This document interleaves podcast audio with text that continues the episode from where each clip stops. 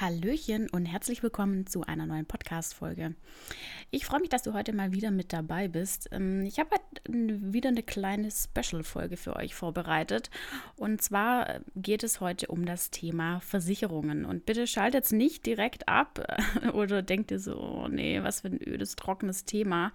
Ähm, es ist wirklich, wirklich ein wichtiges Thema, um das du dich ja frühzeitig kümmern solltest. Und um das Ganze jetzt ein bisschen ähm, spannender zu gestalten, gestalten, habe ich heute zwei Interviewgäste ähm, bei mir im Podcast. Und zwar ist es der Oliver und der Volker. Die beiden haben eine ähm, ja, Versicherungsberatungsfirma, äh, sage ich jetzt mal. Da werden sie gleich auch selber noch mal mehr dazu sagen. Die beiden erzählen jetzt direkt ein bisschen was äh, zum Thema Versicherungen. Was ist wirklich wichtig? Auf was kannst du getrost verzichten? Ähm, was kostet dich der ganze Spaß, wenn du ähm, das zum Beispiel bei einer unabhängigen Beratungsagentur abschließt? Ähm, wo kannst du Versicherungen abschließen äh, und so weiter und so fort. Also dranbleiben lohnt sich auf jeden Fall. Und äh, ja, jetzt wünsche ich dir ganz viel Spaß bei dem Interview und äh, hinterlass wie immer sehr gerne eine positive Bewertung, wenn dir der Podcast gefällt. Ähm, das bringt mich und meine Arbeit sehr viel weiter und unterstützt mich. Und ja, jetzt geht's los. Herzlich willkommen bei deinem Azubi-Podcast. Mein Name ist Lisa und ich biete dir mit Azubisi die perfekte Plattform, die dich während deiner Ausbildung begleitet.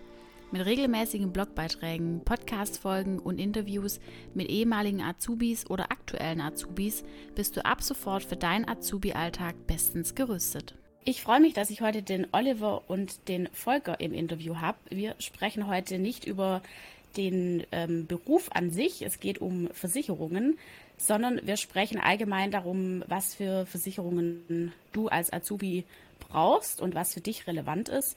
Ähm, und der Volker und der Oliver, die ähm, haben gemeinsam eine Firma, aber da möchte ich jetzt direkt auch das Wort an die beiden übergeben. Stellt euch einfach mal kurz vor, wie ihr heißt, wie eure Firma heißt und vielleicht zwei, drei Sätze zu eurem Kerngeschäft, das ihr täglich macht, dass die Zuhörer sich auch vorstellen können, ähm, ja, was ihr den ganzen Tag so treibt. Ja, also mein Name ist Volker, Volker Henning. Ich bin ähm, ja, mittlerweile 40 Jahre jung und ähm, habe vor 20 Jahren angefangen, in der Finanzbranche zu arbeiten. Also mache das jetzt schon eine ganze Weile und habe mich in verschiedenen Bereichen ausprobiert und ähm, habe jetzt die Firma Cashflow Consulting gegründet und führe die zusammen mit dem Oliver, Oliver Rung. Und ja, es ist so, dass uns der Firmennamen eigentlich die Leitlinie vorgibt. Cashflow Consulting heißt für uns, wir helfen ähm, unseren Kunden, unseren Mandanten damit, ähm, passives Einkommen aufzubauen. Und da gehört die Absicherung genauso dazu wie der Vermögensaufbau. Ja, mein Name ist Oliver, Oliver Rum bin 42 Jahre alt, mache diesen Job, also in der Finanzbranche auch schon seit 14 Jahren, habe ich mir jetzt mal so durch den Kopf gehen lassen, das ist auch schon eine lange Zeit. Ja, und wie es der Volker schon gesagt hat, also unser Ziel ist es, ähm, für die Kunden im Punkte der Versicherung so, also die, die Versicherung so aufzustellen, dass wir Cashflow generieren können, dass wir ähm, auch einsparen können in äh, puncto Preis-Leistung für die Kunden und so, das ist so unser täglicher Workflow, wenn man so will. Sehr gut. Vielleicht noch einen äh, kurzen Hinweis. Also wie gesagt, das ist jetzt heute nicht äh, ein typisches äh, Interview, wo wir über den Beruf Versicherungsmakler an sich sprechen, sondern ähm, über Allgemeinversicherungen. Ähm, ihr habt da ja auch wieder Fragen eingereicht und normalerweise verlaufen die Interviews ja so, dass ich eure Fragen zum Schluss mit reinnehme. In dem Fall ist es heute natürlich nicht so, sondern ähm, das ist alles so ein bisschen kunterbunt, sage ich jetzt mal. Ähm, aber ihr solltet eure Fragen auf jeden Fall wiederfinden. Genau, dann würde ich sagen, wir starten auch direkt rein mit der ersten Frage. Und zwar erzählt doch mal so ein bisschen, ab wann muss man sich mit dem Thema Versicherung eigentlich ähm, beschäftigen? Gibt es da irgendwie ein bestimmtes Alter, ab dem es relevant wird? Oder wenn ich von daheim ausziehe oder ähm, ab dem Zeitpunkt, wo ich in die Schule gehe? Oder gibt es da irgendwie eine spezielle Grenze? Also wir verstehen im Prinzip Versicherungen eher als ähm, Sorgenretter. Ja, also so nach dem Motto, die Frage ist immer, wovor habe ich Angst und wie kann ich dieses Thema für mich so lösen, dass diese Angst einfach gemildert wird ja, und somit der Schutz da ist. Also ich habe mich zum ersten Mal auseinandergesetzt, als ich zum ersten Mal alleine auf die Reise gegangen bin. Mhm. Das war so mit, im Alter von 15 und als ich mein Moped angemeldet habe äh, damals. Ja, das heißt, ähm, es ist ein bisschen abhängig vom Leben, aber es macht Sinn, so früh wie möglich im Prinzip sich damit mal auseinanderzusetzen. Und heutzutage sind ja die Möglichkeiten sehr groß. Also das heißt, ich kann auch im Internet sehr viel darüber lesen. Und das wäre eigentlich so der Punkt, dass man sagt, sobald es ähm, in die Eigenständigkeit geht, ob es jetzt die Reise ist oder, ähm, ja, oder der Beruf, da würde ich mich zum ersten Mal äh, spätestens damit auseinandersetzen. Das darf aber auch durchaus schon im Schulalter sein. Mhm. Okay. Und wenn wir gerade äh, davon sprechen, du hast es ja gerade so, schon so ein bisschen gesagt, wenn man anfängt, eigenständig zu sein. Es gibt ja auch ähm, das Thema der Familienversicherung. Wenn ihr da vielleicht mal ein bisschen was dazu sagt, ähm, ab wann kann man äh, oder wann, ab wann spricht man von einer eigenen, eigenständigen Versicherung, ab wann von einer Familienversicherung, ähm, bis wann gilt die Familienversicherung? Ja, also es ist so, in aller Regel gilt die Familienversicherung, was jetzt der Krankenversicherungsbereich angeht, bis zum 18. Lebensjahr. Und wenn ich keinen Erwerb habe und keine Ausbildung, dann äh, bis zum 23. Lebensjahr. Und es ist dann so, dass ich sozusagen, äh, wenn ich dann in, in einem Studium bin oder die erste Ausbildung habe, das dann bis zum 25. Lebensjahr gestreckt werden kann. Spätestens dann, mit 25, brauche ich tatsächlich eine eigene Krankenversicherung. Mhm. Es ist aber so, dass sobald ich in eine Ausbildung gehe und dort mein Einkommen bekomme, das sozialversicherungspflichtig ist. Das bedeutet, ab, wenn, ich, wenn ich dann in die gesetzliche Rente und in die gesetzliche Krankenversicherung einzahle, dann bin ich im Prinzip eigenständig versichert und falle aus der Familienversicherung der Eltern raus. Und wie greift es ähm, oder, oder greift die Familienversicherung auch auf andere Versicherungen wie auf die Krankenversicherung? Also zum Beispiel, ähm, weiß ich nicht, äh, zum Beispiel die Unfallversicherung oder sowas. Kann man das mhm. auch familienversichern? Ja, tatsächlich. Also es ist so, ähm, was auch noch zu dem typischen Familienversicherungsfall gehört, ist die private Haftpflichtversicherung ähm, und die Rechtsschutzversicherung. Da gilt es ähnlich, äh, es ist ein bisschen anders und es ist vor allem anbieterabhängig. Und mhm. da kommt jetzt eigentlich auch der große Unterschied ähm, rein zwischen einer persönlichen Beratung und dem, sage ich mal, ähm, sich selbst informieren im Internet. Da sind nämlich solche Sachen, die sind nicht plakativ auf Seite 1, sondern das ist tatsächliches Bedingungswerk. Wann bin ich nicht mehr im Rahmen der Familienversicherung versichert? Ähm, generell, was, was basismäßig gilt für alle Gesellschaften hinweg, ist äh, das sozusagen nach der ersten Ausbildung. Mhm. Das bedeutet, wenn ich auch eine Ausbildung anfange und die wieder aufhöre, falle ich aus der Familienversicherung in der Regel raus. Okay. Das ist auch mit dem Studium. Wenn, wenn man das erste Studium abschließt, genau dann ist man noch in der Familie, also Entschuldigung, wenn man im ersten Studiengang ist, ist man in der Familienversicherung noch mitversichert. Mhm. Der, also beispielsweise Privathaftpflicht. Und wenn man jetzt aber Studiengang wechselt zum Beispiel, dann kann es auch sein, also das ist dann wieder produktabhängig, aber dann kann es schon sein, dass man dann da rausfällt, weil man dann einen Zweitstudiengang anfängt. Hm, obwohl ich das erste Studium noch nicht mal fertig gemacht habe, so ungefähr. Ja. Okay. Genau. Und das ist analog auch äh, zu den ähm, Rechtsschutzversicherungen und das sind die einzigsten Familienhaftpflicht, äh, die, die, Entschuldigung, die einzigsten Familienversicherungen. Mhm. Das heißt, wir haben die Krankenversicherung als Familienversicherung, die Privathaftpflicht wird noch als Familienversicherung abgeschlossen und die Rechtsschutzversicherung wird als Familienversicherung abgeschlossen. Alles andere ist entweder personen- oder sachbezogen. Mhm. Bedeutet, eine Unfallversicherung beispielsweise, die ist tatsächlich äh, personenbezogen. Da ist es dann zum Beispiel so, wenn deine Eltern für dich eine, eine Unfallversicherung abgeschlossen haben, dann ist die mit 18 trotzdem noch Bestand. Sie stellt sich nur um auf einen Erwachsenentarif. Ja, also das ähm, ist dann so. Aber das sind so die, die Versicherungen. Okay. Welche Versicherungen brauche ich denn als Azubi unbedingt? Wir, vielleicht separieren wir das mal so ein bisschen, weil da gibt es ja unterschiedliche Fälle. Wenn wir jetzt mal ähm, davon ausgehen, ich bin unter 18 und ich wohne noch daheim. Ich fange jetzt gerade meine Ausbildung an. Welche Versicherungen brauche ich denn unbedingt? Also da sind wir uns, äh, denke ich, einig. Ähm, also wir sind uns nicht immer einig und das ist eigentlich äh, das, was uns auch tatsächlich ausmacht, ähm, auch als Team, äh, dass wir äh, Themen diskutieren. Mhm. Und äh, dann geht es darum, wie wir uns da dann durchsetzen. Und äh, da kommen auch oftmals dann die Ideen vom anderen noch mit rein und somit wird dann das Konzept immer schlüssiger mhm. äh, für denjenigen. Und ja, ähm, wir haben auch darüber nachgedacht und ganz klar, für uns der wichtigste Part, das ist übrigens auch, sage ich mal, in der Versicherungsbranche aus meiner Sicht eigentlich der Bereich, den wir am ernsten nehmen sollten, ist der Bereich der Arbeitskraftabsicherung. Mhm. Und das kann man im Prinzip nicht früh genug tun.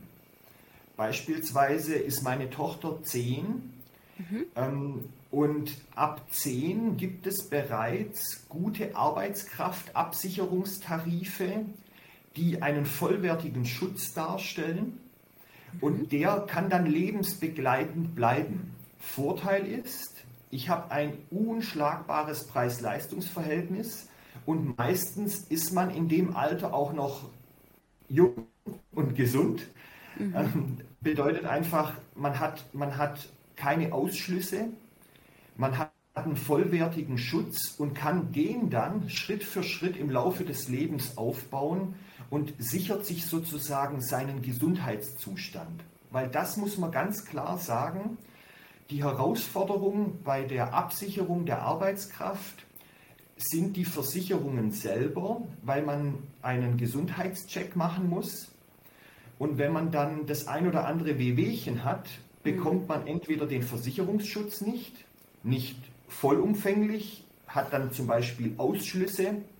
Wenn ich starke Rückenprobleme habe, dann wird einfach dieser, alles was im Zusammenhang mit dem Rücken ist, einfach dann ausgeschlossen. Deshalb ja, so früh wie möglich. Die okay. Arbeitskraftabsicherung. Und mhm. Thema Arbeitskraftabsicherung, da ist jetzt mal der Hauptklassiker die Berufsunfähigkeit aber da gibt es sehr vielfältige äh, Themen. Also wir machen das so ein bisschen berufsabhängig, weil ähm, gerade die Tarife, die, die legen ja ihren Preis fest anhand des Alters und anhand des Berufes, in welcher Berufsklasse, wenn man so will, derjenige anfängt oder der Azubi halt dann anfängt. Und wie es der Volker schon gesagt hat, also da gibt es ja verschiedene Möglichkeiten. Wenn es jetzt ein, beispielsweise ein Zimmermann ist, der ist relativ hochpreisig, also der ist relativ hochpreisig in der BU und da gibt es auch andere Möglichkeiten, die Arbeitskraft nicht unbedingt über die BU abzusichern. und ganz kurz, warum ist der hochpreisig? Ja, weil das Risiko halt bei einem Zimmermann höher ist wie bei einem Büroangestellten als Beispiel, also zu mhm. verunfallen. Beispielsweise fliegt vom, vom Gerüst runter oder hat Rückenprobleme dann aufgrund dessen seines Berufs und deswegen ist das immer so ein bisschen hochpreisiger.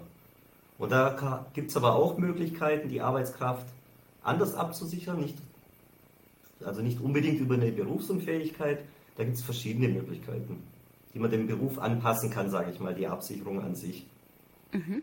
Das ist natürlich auch immer die Frage des Budgets. Ähm, wie viel Budget äh, derjenige hat für das Thema Absicherung und wir, wir stellen ihm dann in dem Fall mehrere Konzepte vor. Das heißt, natürlich ist es ein Bestreben, die BU, weil die BU tatsächlich der einzigste vollumfassende Berufsschutz ist. Mhm. Ähm, aber es gibt äh, viele andere Möglichkeiten, wie man das Ganze günstiger machen kann und dann quasi drumherum baut, so, also den, den Schutz drumherum baut, so dass es dann trotzdem noch ordentlich ist, aber dann so, dass es in sein Budget passt. Okay. Und könnte so ungefähr meine Hausnummer nennen, wenn ich jetzt sage, ich bin jetzt zum Beispiel in der Ausbildung als Zimmerer, ähm, bin jetzt im ersten Lehrjahr, bin 17 Jahre alt und möchte jetzt eine Berufsunfähigkeitsversicherung abschließen. Könnt ihr da spontan irgendwie eine ungefähre Zahl sagen, Pi mal Daumen? Das kommt ja auch, das kommt ja auch auf den Wunsch der Absicherungshöhe drauf an. Mhm. Also wenn er jetzt sagt, ein Tausender jetzt im ersten Ausbildungsjahr reicht, dann würde ich so sagen 60, würde ich so. Ja. Äh, erklär doch mal kurz, was, was du jetzt meinst mit so einem Tausender ähm, im ersten Lehrjahr, weil ich glaube, viele Hörer können sich unter einer Berufsunfähigkeitsversicherung zum Beispiel gar nichts vorstellen. Ähm, ja, ich meine, in den äh, ersten Jahren kriegt man ja vom, also vom, vom, Gesetzgeber kriegst du ja keine, keine Arbeitskraftabsicherungsmöglichkeit. Das heißt, es passiert in den ersten Jahren was, stehst du alleine da. Also du hast dann die Möglichkeit, jetzt über Hartz IV oder Bürgergeld dann deinen Unterhalt, deinen Lebensunterhalt ja schlecht wie recht zu bestreiten, aber es ist ja mhm. möglich. Und so eine, also eine Berufsunfähigkeit sichert dir ja ein gewisses, einen gewissen Lebensstandard, den du dann hast. Ähm, deswegen sage ich so, im ersten Lehrjahr denke ich mal, dass einer, der jetzt im ersten Lehrjahr ist, mit 1000 Euro im ersten Moment zurechtkommen könnte. Mhm, mh. Deswegen, also das bedeutet, die Berufsunfähigkeitsversicherung, wenn ich jetzt von heute auf morgen quasi berufsunfähig werde, zahlt mir die Versicherung monatlich 1000 Euro als Ausgleich, dass ich davon leben kann. Genau. Ja. Wir, da, man verein, vereinbart quasi eine monatliche Rente mhm. als Absicherung. Die mhm. orientiert sich am Einkommen. Und wenn man ausgelernt ist, ähm, sagen wir mindestens 50 Prozent vom Netto. Mhm ähm, bis zu 70 Prozent vom Netto. So in dieser, in dieser Range ähm, ist eine Mindestabsicherung der BU sinnvoll.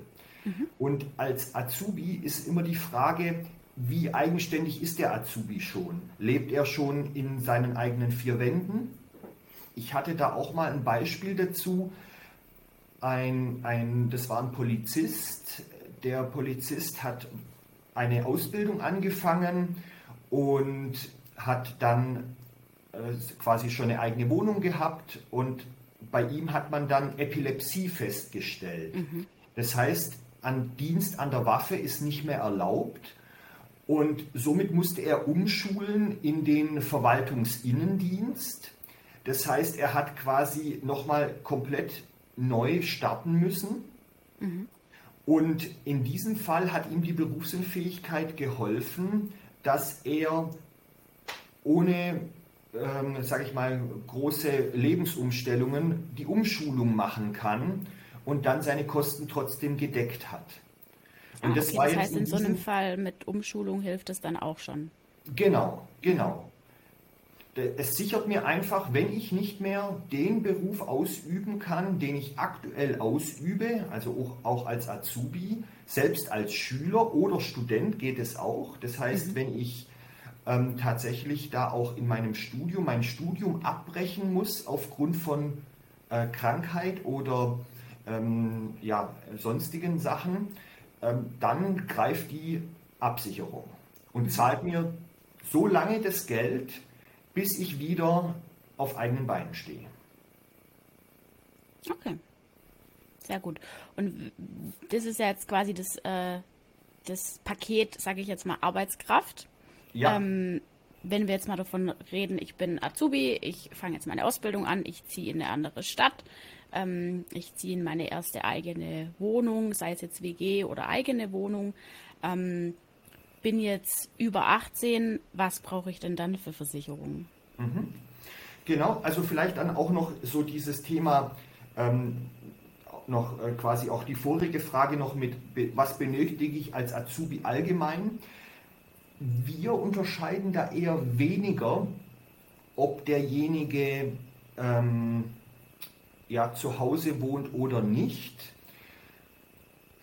Also doch, ähm, ich wollte es anders sagen. Ich wollte so sagen, das Thema Arbeitskraftabsicherung bildet die Basis. Mhm. Darüber hinaus empfehlen wir auch noch den Bereich der Krankenzusatzversicherung. das ist eine sehr sinnvolle Absicherung, weil sie mir echt viele Kosten abnimmt, gerade was den Zahnersatzbereich angeht, was die Zahnpflege angeht, die ja auch recht teuer geworden ist. Mhm. Und auch den ganzen alternativmedizinischen Bereich und diese Zusatzversorgungen. Es gibt immer mehr Leistungen, die man selber zahlen muss. Und da hilft einfach eine äh, preiswerte Krankenzusatzversicherung, diese Kosten, sag ich mal, ähm, zu minimieren. Und dann, wenn es dann wirklich in den Auszug geht, empfehlen wir auf jeden Fall eine private Haftpflichtversicherung und dann dementsprechend kommt auf die Wohnsituation drauf an, auf jeden Fall auch eine Hausratversicherung. Mhm. Das ist schon, wenn man so zum ersten Mal in die eigenen vier Wände geht. Aber generell will ich dazu auch sagen, ähm, es sollte immer sich an dem Bedarf orientieren. Also man muss immer seine eigene Situation auch ein bisschen anschauen und die dann am besten mit jemandem besprechen. Deswegen empfehlen wir schon das persönliche Gespräch mit einem am besten unabhängigen Versicherungsmakler, also tatsächlich unabhängigen Versicherungsmakler. Es darf sich auch nur jemand unabhängig nennen, wenn er es auch ist. Dieser, dieser Wortlaut ist geschützt. Also da, da sollte man einfach ein bisschen drauf achten, mhm. dass da jetzt kein Versicherungskonzern hinter dem Berater steckt, weil sonst ist die Unabhängigkeit einfach nicht gewährleistet. Mhm. Und in diesem persönlichen Gespräch geht es letztendlich dann darum zu sagen, was ist mein Bedarf? Also habe ich überhaupt einen hochwertigen Hausrat? Also ist der überhaupt so hochwertig, meine Möbel, Klamotten und was da alles dazu kommt, dass die Absicherungshöhe äh, dementsprechend sein muss, wie sie vom Vertrag vorgegeben ist. Oder vielleicht muss man die ein bisschen nach unten oder nach oben anpassen und dementsprechend findet man dann den optimalen Bedarf für sich. Und mhm. so zieht sich das im Prinzip durch jede Versicherung, dass man einfach schaut, es gibt Haftpflichtversicherungen, die beginnen bei ähm, 35 Euro und die Haftpflichtversicherung für ein Single, also beginnt bei 35 Euro und endet irgendwo bei 100 Euro. Mhm. Und alles da dazwischen ist letztendlich eine, eine Frage der, des Bedarfs. Bei der äh, Hausratversicherung kann ich vielleicht auch kurz eine persönliche Geschichte erzählen. Ähm, ich hatte vor ein paar Jahren bei uns in der Wohnung einen äh, Wasserschaden, tatsächlich Überleitungswasser. Es war ein Wasser sozusagen. Und wir hatten zu der Zeit äh, blöderweise keine Hausratversicherung. Ähm, und es ist jetzt nicht so, wie wenn wir hier, äh, was weiß ich, vergoldete Stühle hätten und keine Ahnung was. Ähm, aber was da tatsächlich auch sehr entscheidend war, dass wir aus der Wohnung ausziehen mussten, weil die quasi dann grundsaniert werden musste. Und die Hausratversicherung, hätten wir eine gehabt, hätte in dem Moment dann auch die kompletten Hotelkosten übernommen. Wir konnten dann glücklicherweise ähm, in einer anderen Wohnung von unserem Vermieter unterkommen, äh, Gott sei Dank. Das war dann auch alles fein. Aber es hätte auch anders kommen können und wir hätten dann äh, vielleicht auch ein halbes Jahr in ein Hotel ziehen müssen. Und das muss man sich natürlich erstmal leisten können. Ne? Und eine Hausratversicherung hätte in dem Moment dann äh, die Kosten übernommen. Und das ist vielleicht auch nochmal äh, nicht schlecht zu wissen, dass eine Hausratversicherung nicht nur das Vermeintliche übernimmt, äh, wenn ich jetzt hier einen Schrank stehen habe, dass wenn der kaputt geht, dass sie das dann übernehmen, sondern dass es eben auch um solche Kosten dann tatsächlich geht. Ja. Ja, ja. Und man muss auch sehen, die Beiträge halten sich im Rahmen. Mhm. Also eine Hausratversicherung kostet ungefähr 1 Euro pro Quadratmeter. Ja. Und eine Haftpflichtversicherung, sage ich jetzt mal, im Mittel gesehen ungefähr 50, 60 Euro im Jahr. Ja. Also man spricht in der Regel von unter 10 Euro im Monat für Haftpflicht und Hausrat. Mhm. Und das ist, das ist, ähm, also mir ist es persönlich ich habe es persönlich für mich immer äh, gehabt, weil ich habe mich dann einfach, sage ich mal, äh, sicherer gefühlt. Auch wenn man im Urlaub ist, man weiß, egal was da zu Hause passiert, auch wenn die Bude abbrennt, mhm. ja, ähm, das, das Geld kriege ich wieder und ich kann umziehen und die Kosten werden erstattet. Ja, ja. Und wenn wir jetzt auch bei ähm, Privathaftpflicht sind, das ist jetzt auch eine Frage, die wäre eigentlich ein bisschen später gekommen, die ziehe ich jetzt noch kurz vor. Ähm, wenn wir über Versicherungen reden, die wirklich unabdingbar sind, ist Privathaftpflicht ja schon so ein Thema, ne? Auf ähm, jeden Fall. Aber erzählt mal so ein bisschen, warum überhaupt? Also, weil die Privathaftpflicht ist ja auch keine Pflichtversicherung. Mhm. Warum brauche ich die denn überhaupt? Ja, aus, aus meiner Sicht sollte sie eine Pflichtversicherung sein. Also eine Privathaftpflicht ist im Prinzip eine Versicherung für Schäden gegenüber dritter Person. Und ähm, das ist manchmal schwer zu definieren, wie das, wie das genau passieren kann. Aber ich gebe ein Beispiel. Ähm, vielleicht mal eine Kombination, ein Kombinationsbeispiel. Ein Kunde von mir hatte ein Aquarium und dieses Aquarium ist geplatzt. Mhm. Und in dem Aquarium sind 500 Liter Wasser gewesen. Das heißt, er hatte jetzt ein, ein komplettes Paket aus Hausrat und ähm, äh, Haftpflichtversicherung und da ist in dem Hausratbereich war auch eine Glasversicherung integriert. Das kann man, wenn man gerade so ein großes Aquarium hat, dann würde ich da auch äh, dieses Thema noch mit absichern. Jetzt ist da so viel Wasser ausgelaufen und alles, was in der Wohnung passiert, gehört zur Hausratversicherung. Aber jetzt ist es so, dass das Wasser sickert. Das sickert weiter durch und ähm, es war sozusagen eine Mietwohnung. Jetzt sickert es zum Nachbarn unten durch. Jetzt entstehen zwei Schäden gegenüber Dritten. Zum einen meinem äh, Vermieter gegenüber, weil jetzt muss nämlich eine Trocknungsanlage ins, geholt werden und erstmal muss meine Wohnung getrocknet werden. Dann wird, sickert das Wasser durch, das heißt, das tropft bei dem anderen auch durch und auch er braucht eine Trocknungsanlage in seiner Wohnung. Jetzt muss der wiederum ausziehen, weil die Trocknungsanlage für zwei, drei Wochen stehen muss und er das nicht möchte, dass er da nicht schlafen kann, weil die muss 24 Stunden laufen. Mhm. Und jetzt ist derjenige ins Hotel gezogen. Das heißt, unser Mandant war verantwortlich für einen Schaden in seiner Mietwohnung. Das ist ein Mietsachschaden. Und er war verantwortlich für den Schaden ähm, bei dem unteren Nachbar, quasi ein Schaden an der Allgemeinheit, ähm, in dem Fall auch gegenüber dem Nachbarn. Und das, das setzt sich meistens, so ein Schaden setzt sich meistens aus mehreren Aspekten zusammen.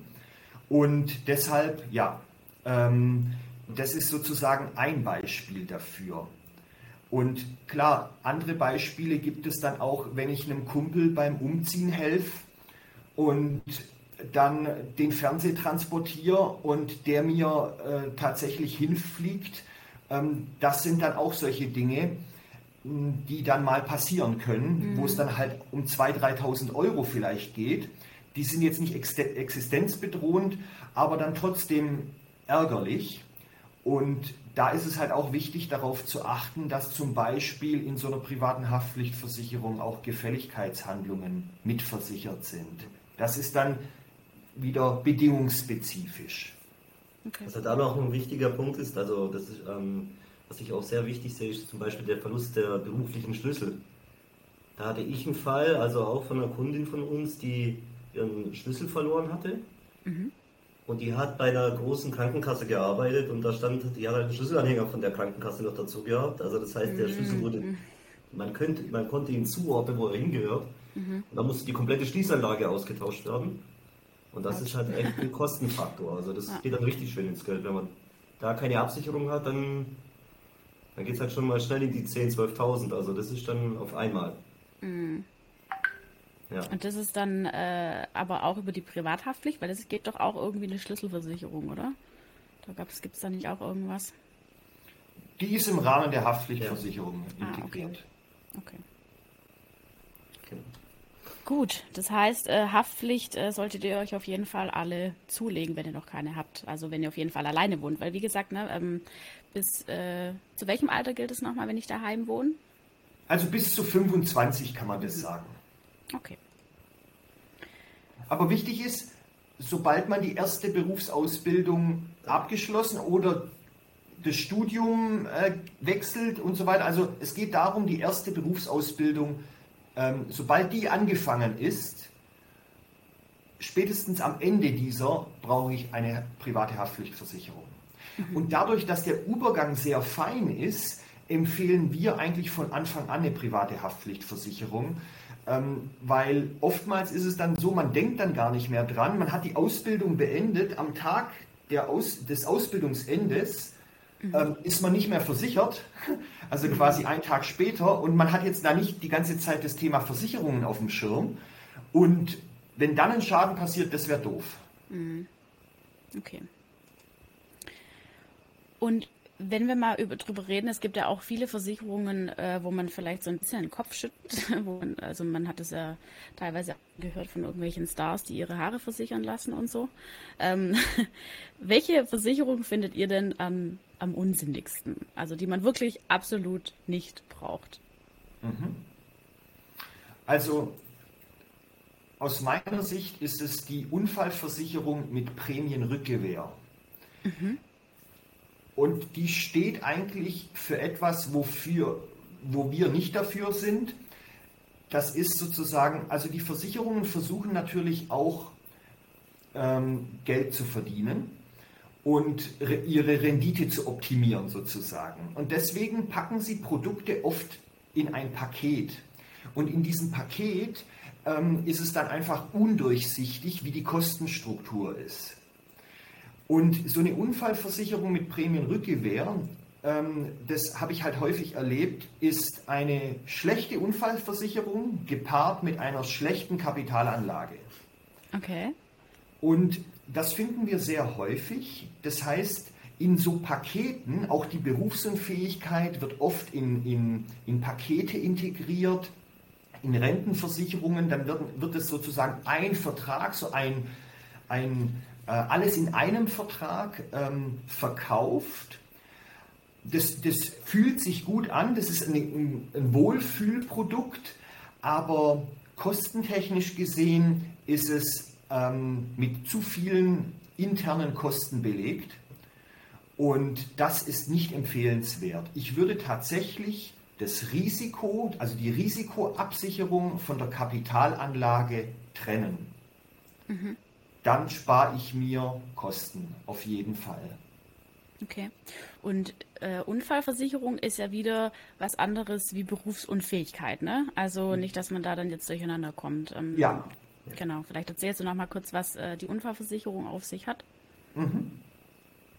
Also die, Unfall, die Unfallversicherung ist ähm, tatsächlich, da geht es um den Invaliditätsschutz. Das bedeutet, wenn man eine bleibende Invalidität hat, erst dann greift im tatsächlichen Fall die Unfallversicherung. Ich gebe vielleicht ein ähm, Beispiel dazu. Wenn ich äh, zum Beispiel ähm, einen Autounfall habe und auf einem Auge erblinde, dann bin ich zu 50 Prozent invalide mhm. aber kann in den meisten Fällen meinen Beruf noch zu 100 Prozent oder zu mehr als 50 Prozent ausüben. Jetzt würde ich aus der Unfallversicherung 50 Prozent meiner Leistung bekommen, weil ich eine, Invaliditäts, eine Invalidität von 50 Prozent habe. Also das Augenlicht, ein, ein Auge zählt einfach als 50 Prozent. Mhm. Und die aber meinen Beruf kann ich noch voll ausüben. Das heißt, aus der Berufsunfähigkeitsabsicherung erhalte ich nichts. Mhm. Das ist dann zum Beispiel auch, wenn ich jetzt im, wenn ich durch den Autounfall in einem Rollstuhl bin, kann ich unter Umständen trotzdem meinen Beruf voll ausüben, aber habe Lebensumstände, die sich jetzt erstmal anpassen müssen. Und dafür ist dann eine Unfallversicherung gedacht, dass ich dann eine große Summe zur Verfügung gestellt bekommen. Meistens sichert man ähm, ja, so das, das sechs- bis zehnfache des Brutto, Jahresbruttoeinkommens ab. Und da kommen dann so Summen vielleicht von einer halben Million raus. Mhm. Ähm, und diese halbe Million hilft mir dann mein Leben so umzugestalten, das Auto behindertengerecht umzubauen, das, die Haus. Wohnung, die, die Haus, genau, die, die Wohnung, das behindertengerecht umzubauen. So, ist, dafür ist eine Unfallversicherung gedacht. Es ist eher eine Ergänzung zur Berufsunfähigkeit. Ja? Mhm. Wenn man mich fragen würde, wenn ich das Budget habe, entweder BU oder, also entweder die Berufsunfähigkeit oder beziehungsweise die Arbeitskraftabsicherung oder eine Unfall, dann würde ich ganz klar die Arbeitskraftabsicherung in dem Fall bevorzugen. Man muss ja auch äh, so sehen, die Unfallversicherung an sich ähm, zahlt ja auch die geringeren Invaliditätsklassen. Das bedeutet, wenn, wenn irgendwas nicht so Schlimmes passiert, also dass man nicht sofort 50% Invalide ist, sondern vielleicht noch 5% Invalidität hat als Beispiel, dann kriegt man auch eine Sofortzahlung von dann halt runtergerechnet, von diesen 50% ausgehend runtergerechnet. Und das finde ich halt auch in, in, den kleineren Bereichen gar nicht schlecht. Also wenn man dann so einen kleinen Zuschuss dann kriegt für eine kleine Invaliditätsklasse, dann ist das schon ein Thema. Okay, also ihr würdet jetzt eine Unfallversicherung nicht pauschal äh, ausschließen. Nee. Hm. Nee, also der, der, äh, zum Thema unsinnigste, also unsinnigste Versicherung. Nicht die Unfallversicherung ist eine mhm. unsinnige Versicherung, sondern die, die, Kombination. die Kombination zwischen aus Kapitalanlage und Versicherung. Da wäre ich einfach vorsichtig und mhm. speziell, also das das ist jetzt sehr pauschal, aber speziell die Unfallversicherung mit Prämienrückgewehr, die halte ich für tatsächlich unsinnig. Die gibt es, glaube ich, auch kaum noch am, am Markt. Und ansonsten kann man sich natürlich darüber streiten, braucht man eine Reisegepäckversicherung oder nicht. Also wenn ich natürlich jetzt einen, einen Backpacking-Urlaub nach Thailand mache und dort mir ein paar Socken, ein paar Unterhosen in meinen Rucksack äh, lege und ein paar kurze Hosen, ähm, dann ist die Frage, brauche ich dafür eine Reisegepäckversicherung? Aus meiner Sicht nein. Ja, da habe ich nicht viel wertvolles äh, Gepäck. Aber wenn ich natürlich mit der Familie reise und da den halben Hausrat mitnehme und mein Office auch noch mitnehme, also Laptop und alles drum und dran, dann ist es vielleicht ähm, sinnvoll. Also da ist für mich dann die Risikoabwägung, wenn dann 2.000, 3.000 Euro Gepäck ähm, da mit an Bord sind, da macht es dann eher Sinn zu sagen, ich sichere das dann für diese spezielle Reise dann auch noch mit ab. Mhm. Ja?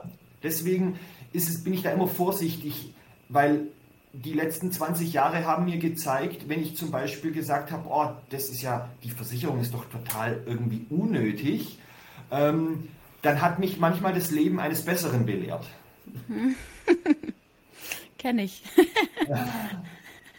Ja, ja, dann, wenn es dann halt zu spät ist, ne?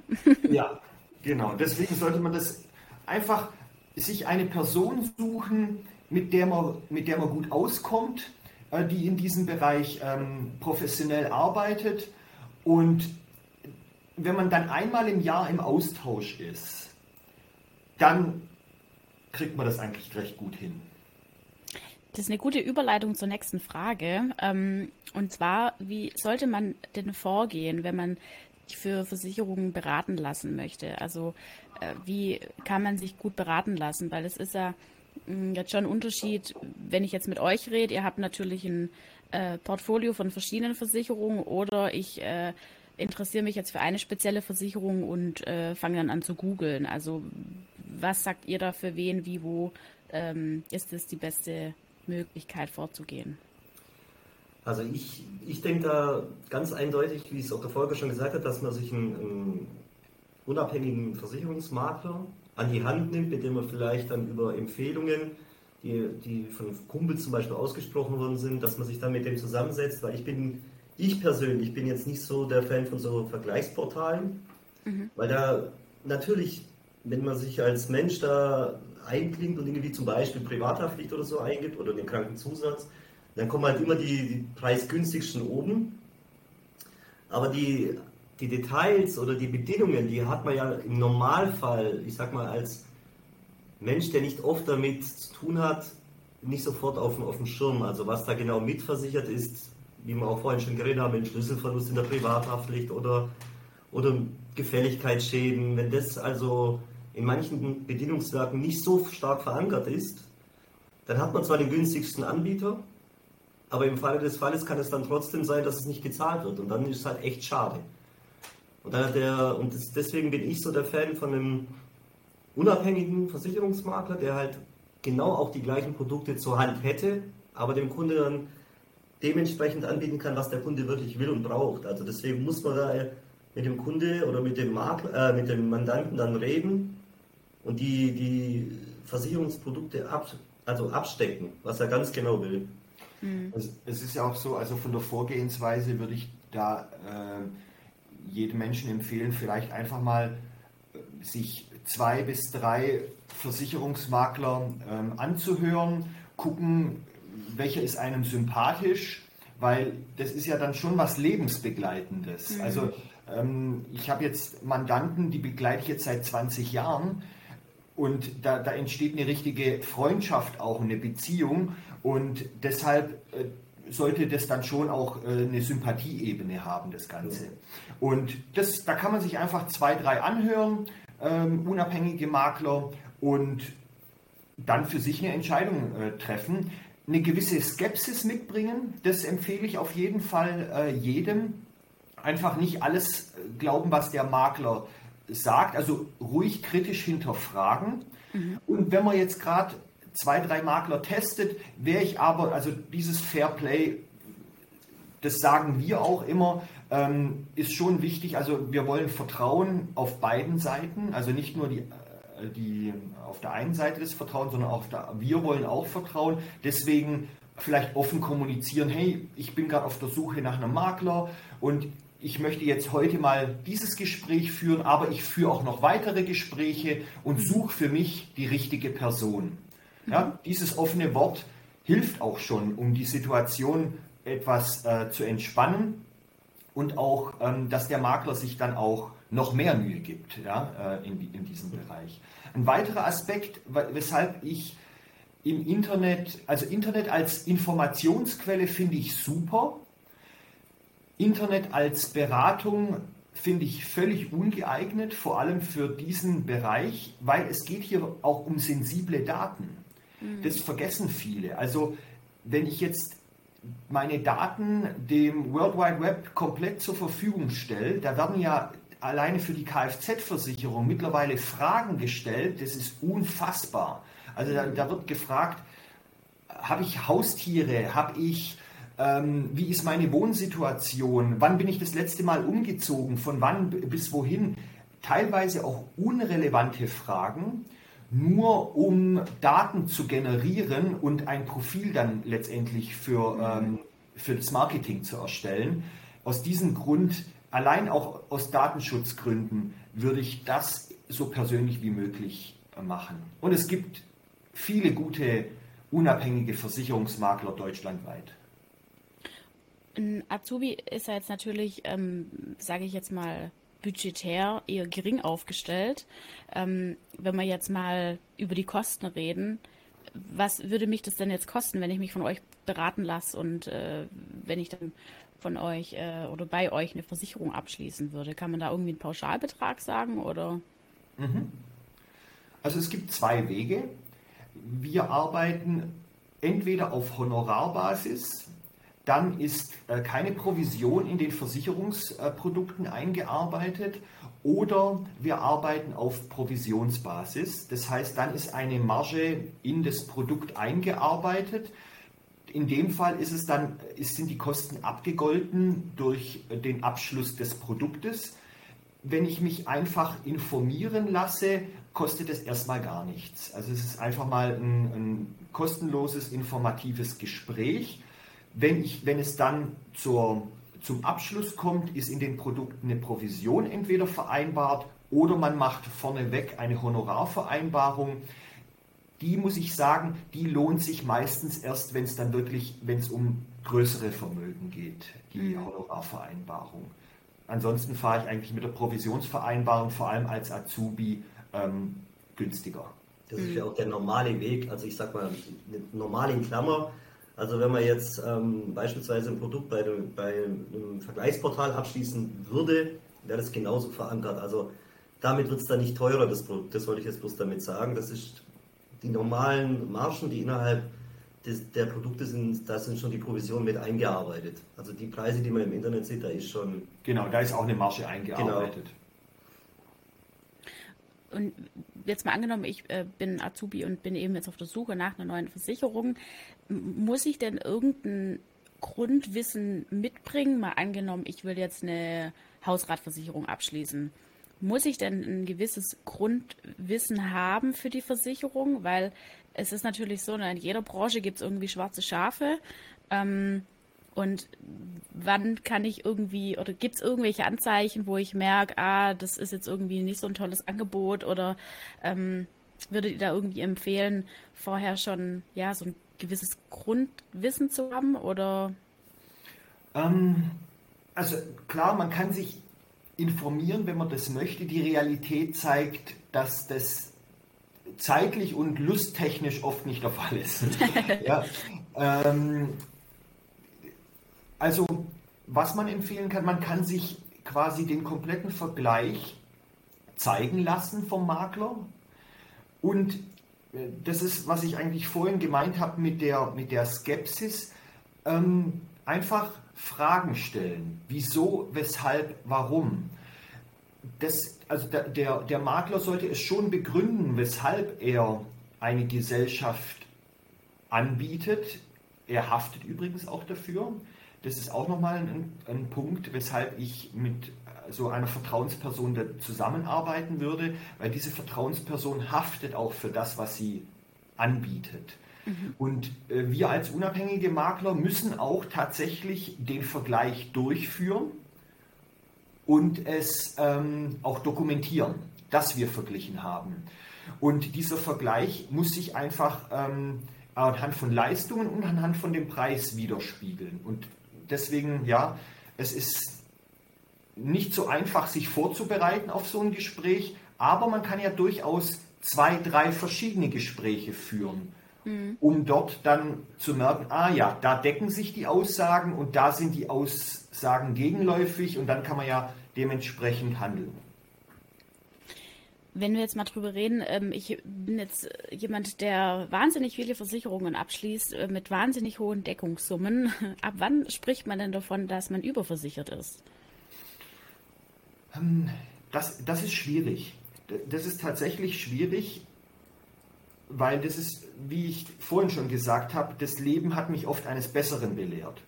Unsere Empfehlung ist, einmal im Jahr ein, eine Finanzanalyse durchzuführen, eine Versicherungsanalyse quasi durchzuführen, dass man einmal im Jahr sich zusammensetzt und bespricht, ist der Bedarf des Hausrates noch in der Höhe gegeben oder nicht. Ähm, Brauche ich jetzt noch die umfangreiche Haftpflichtversicherung oder tut es aufgrund dieser Lebensphase vielleicht auch weniger Schutz?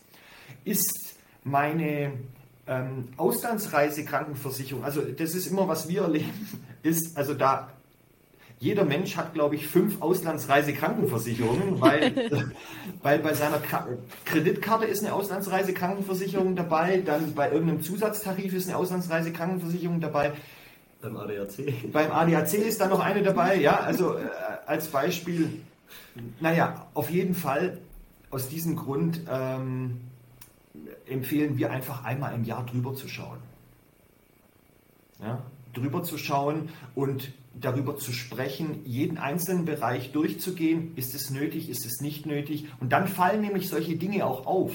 Mhm. Und das ist eigentlich auch unser, unser Hauptjob. Wir räumen also wir räumen auch die Finanzen dann auf. Also gerade um solche Missstände dann quasi in Ordnung zu bringen. Das ist bei einem Azubi häufig noch nicht der Fall oder am Start des Berufslebens. Da ist, da ist man da noch sehr jungfräulich ja, und ähm, kann auch alles richtig machen. Wenn ich ähm, nochmal jetzt auf das Thema zurückkomme, mit wo man äh, wie, wo, welche Versicherung abschließt. Also es gibt ja quasi, entweder ich rede jetzt mit euch direkt und schließe die Versicherung bei euch direkt ab oder äh, ich rufe bei einer Versicherungsgesellschaft ähm, an, Versicherungsgesellschaft meiner Wahl. Ähm, oder ich äh, schließe den Vertrag online ab.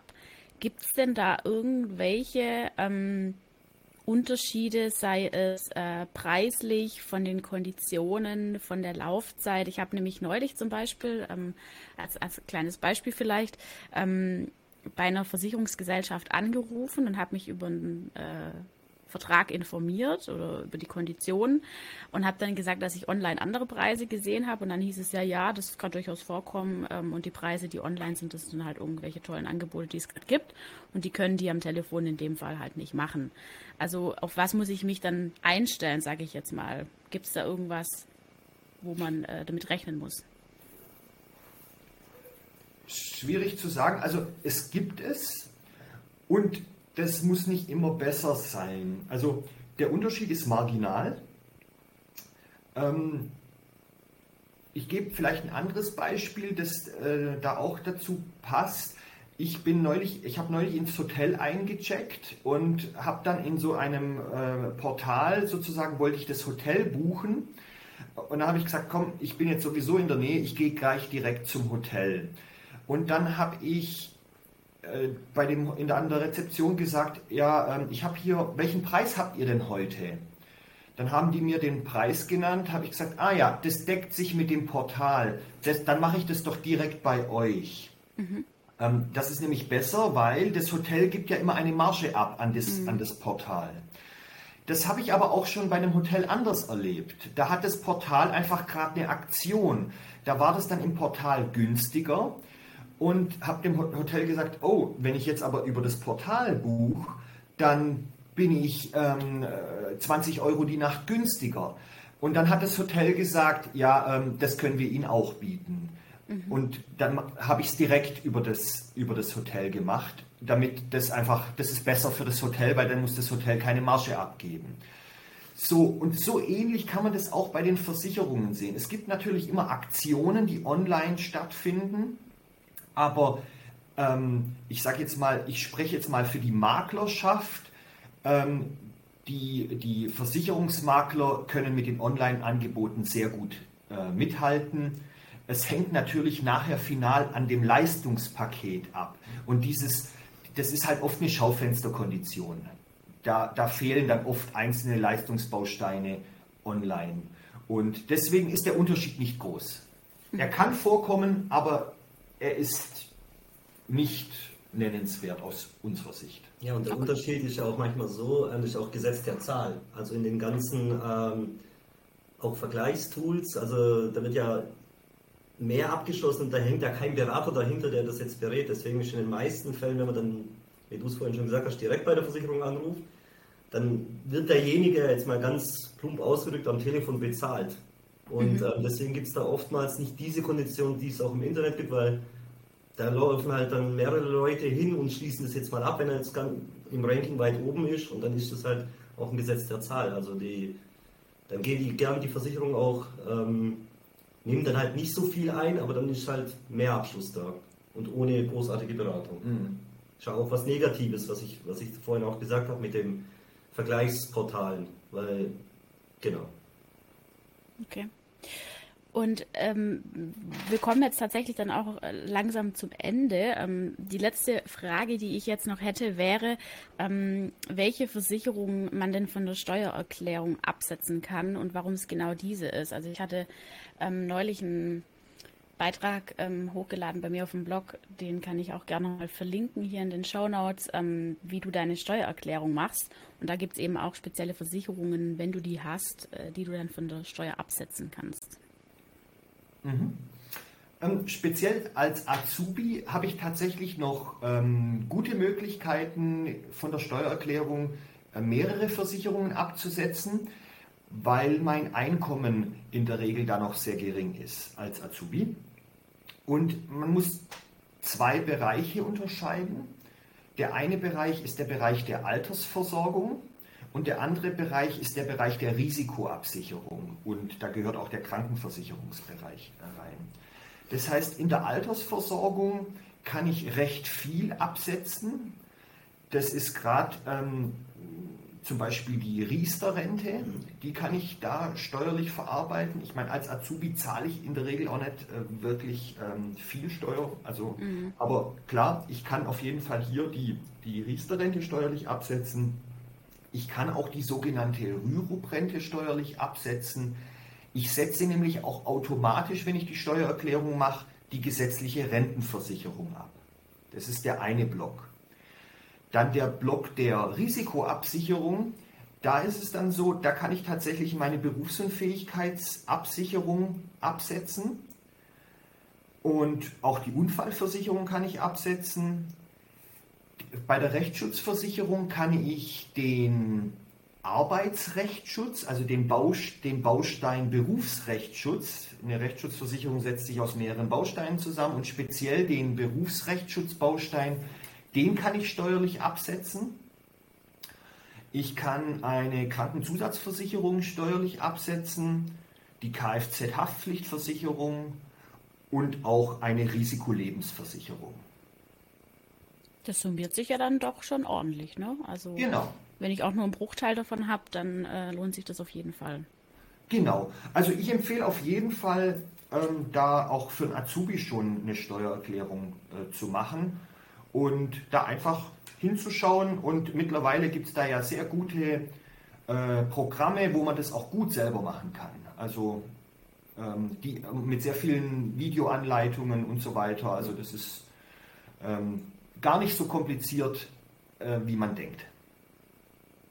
Gibt es denn noch irgendwas, das äh, ihr den Azubis da draußen mit auf den Weg geben wollt, wenn es um das Thema Versicherungen geht?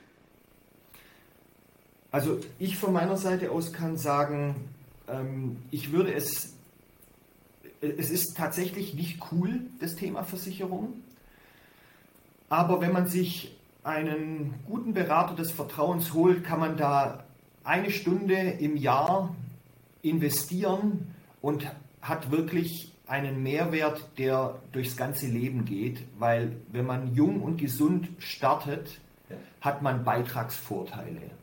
Ja, und auch wenn man früh genug mit dem Aufbau äh, der Altersversorgung startet, hat man auch tatsächlich Zinseszinseffektvorteile. Man kann es gar nicht genug betonen, wie wichtig ein früher Anfang da ist. Also ich spare mir tatsächlich Geld. Und ähm, deshalb empfehlen wir, so früh wie möglich das Thema anzugehen. Und ja, das ist wie manchmal, Zahnarzt ist auch nicht wirklich cool. ja, ähm, Machen muss man es trotzdem. aber, aber ja, Machen sollten wir Wenn man das Essen ja.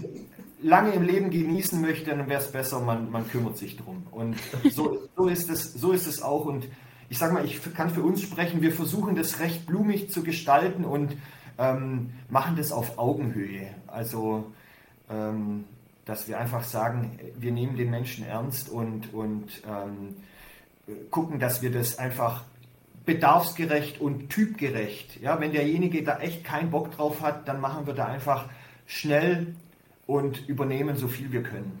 Ja. ja also Fazit, so früh wie möglich würde ich mich auseinandersetzen damit. Weil wenn man das, wie es der Volker schon gesagt hat, wenn man das Thema aufschiebt, was viele auch leider machen, dann hat man halt ähm, später, muss man halt den sauren Apfel beißen, dass man höhere Beiträge zahlen muss in, in vielen Bereichen. Wenn man zum Beispiel die Arbeitskraftabsicherung jetzt mal als Einzelnes oder die Krankenzusatz betrachtet, dann ist es halt schon meistens damit Beitragszuschlägen aufgrund des Alters, muss nicht gesundheitlich mhm. sein. Ähm, und das ist halt echt dann schade, wenn das dann so ist. Sehr gut. Das war doch ein gutes Schlusswort. Äh, damit sind wir dann jetzt tatsächlich auch schon am Ende von der Podcast-Folge. Vielen, vielen Dank für eure Zeit. Ähm, es war mega spannend. Ich habe selber auch noch mal ein paar Sachen dazu gelernt. Vielen Dank und äh, hoffe, dass die Azubis äh, da draußen jetzt auch was mitnehmen konnten. Äh, falls ihr irgendwelche speziellen Fragen äh, zu irgendwelchen Produkten habt oder mit dem äh, Volker und Oliver jetzt nochmal äh, ins Detailgespräch gehen wollt, ich verlinke auf jeden Fall die Website und die E-Mail-Adresse von den beiden in den Show Notes. Da könnt ihr euch mal reinklicken. Ja, und ansonsten bleibt mir nur noch mal vielen, vielen Dank zu sagen. Gerne. Danke, Lisa, für die Einladung. Ja, gerne. Und äh, in dem Fall noch einen schönen Tag. Jawohl, danke. danke. Dir auch und den Zuhörern auch. Ciao.